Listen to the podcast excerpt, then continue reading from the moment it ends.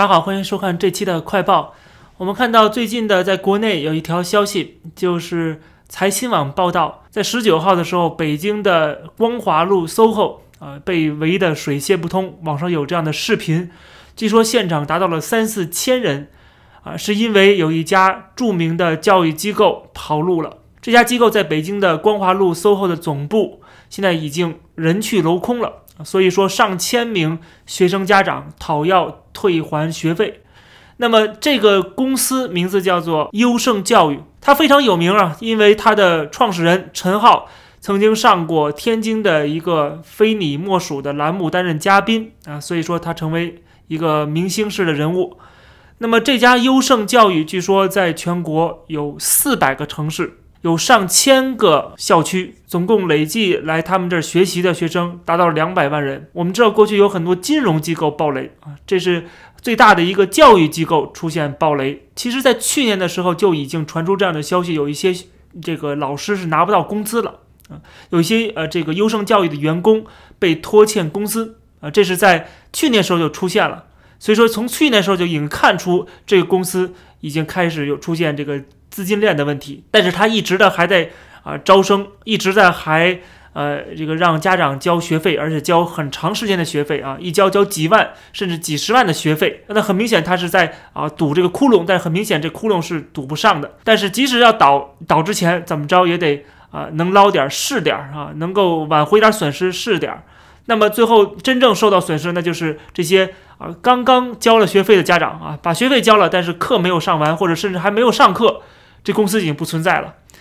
那么最有意思的是，十九号包围了这家公司的总部之后，在当天下午，这个陈浩就做了一个直播。他说：“公司不会跑路，但是你不会跑路，为什么公司却人走楼空了呢？啊，不光是总部这个消失了。”而且在全国各地，我们看新闻上报道，不仅是北京，包括深圳、天津、成都、重庆、上海等多地都传出了优胜教育负责人跑路、拖欠员工工资、学员退费困难的消息。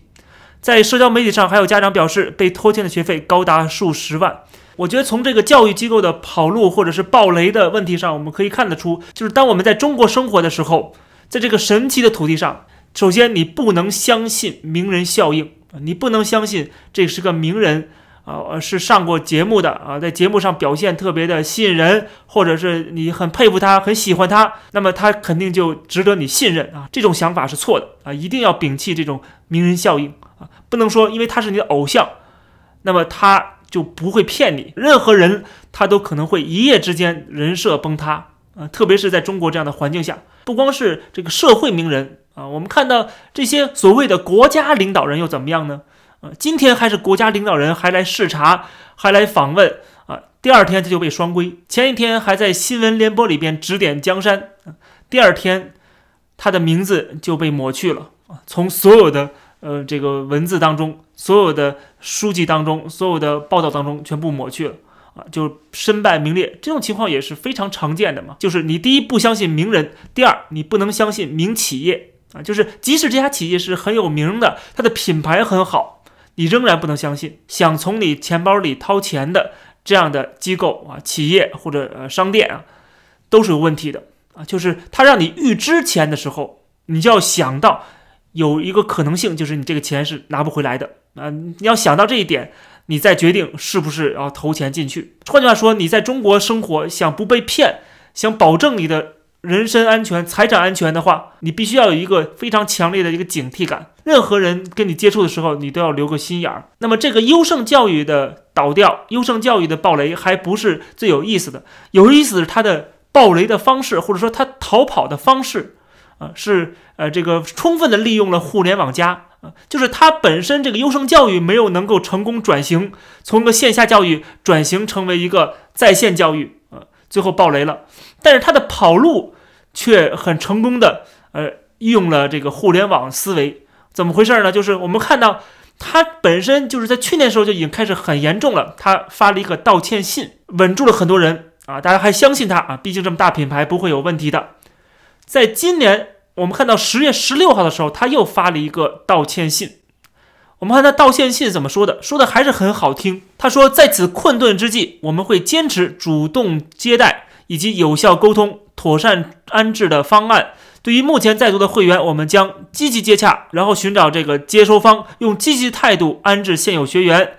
将保留优胜直营校、优胜线上一对一。它的目的是什么呢？实际上，它的目的就是继续稳住所有人，稳住那些啊他拖欠学费的那些人，稳住他们的同时，在干什么呢？就是搬家啊，就是人去楼空，把总部搬走啊。在总部搬走之后。我们都知道了，这个在十九号的人就被围攻了嘛，很多人去包围他了嘛，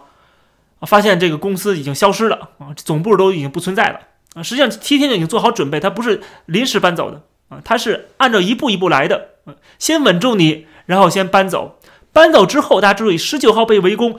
当天的时候，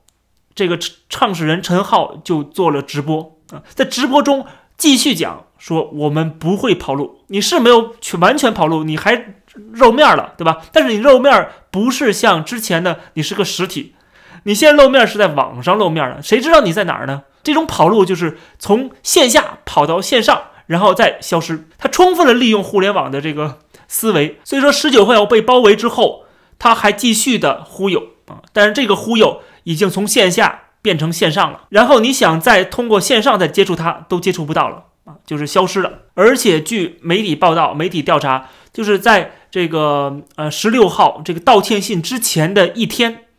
这个公司的法人法人代表就已经改变了。大家一定要相信“春江水暖鸭先知”，就是这个企业的老板一定知道这个企业到底什么情况，能不能有救啊？没有救的话，要做好下一步撤退的准备了。所以说，很早很早之前就已经开始准备了。更何况从八月到九月的时候，据媒体的报道。啊，说这个公司的投诉有一百多件啊，它的真正的这个投诉的，呃，这个解决率只剩下百分之三点几了啊，就是很少很少，基本上是已经无力解决这些纠纷了。而且这纠纷主要都是拖欠老师的工资以及退还学费的困难啊，不给退还学费。所以说这个情况是很早很早，从去年时候已经开始，一直到今天。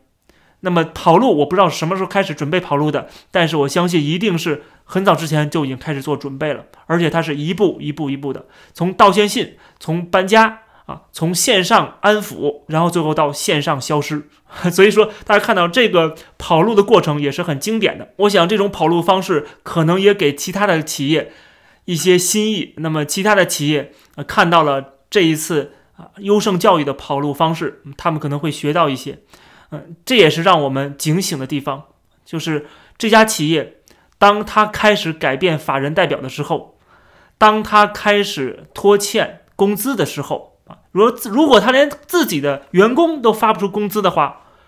那么他的客户呢，可想而知。也许这是优胜教育这家公司的问题，呃，经营问题，但同时它也反映了中国经济的基本面。所以我们看到中国经济所谓的现在恢复的特别快。呃，这个中国现在已经又开始恢复了，呃，旅游了，然后又开始进行这个啊商业往来了，呃，然后又开始消费了。实际上，我们都知道，像优胜教育这样的倒闭啊，如果它只是临时的，它不会现在这样，它肯定是长期的整个大的经营环境出现了改变。这个是导致这个企业，当然这企业本身也肯定有自身的问题，但是更根本的反映出的就是现在的企业私有企业的融资困难啊，就是缺钱，并且缺少客户啊，没有消费，消费不振，这是反映了整个中国经济的结构问题和整个基本面的。这期的节目就跟大家先聊到这儿，感谢大家收看，我们下期再见。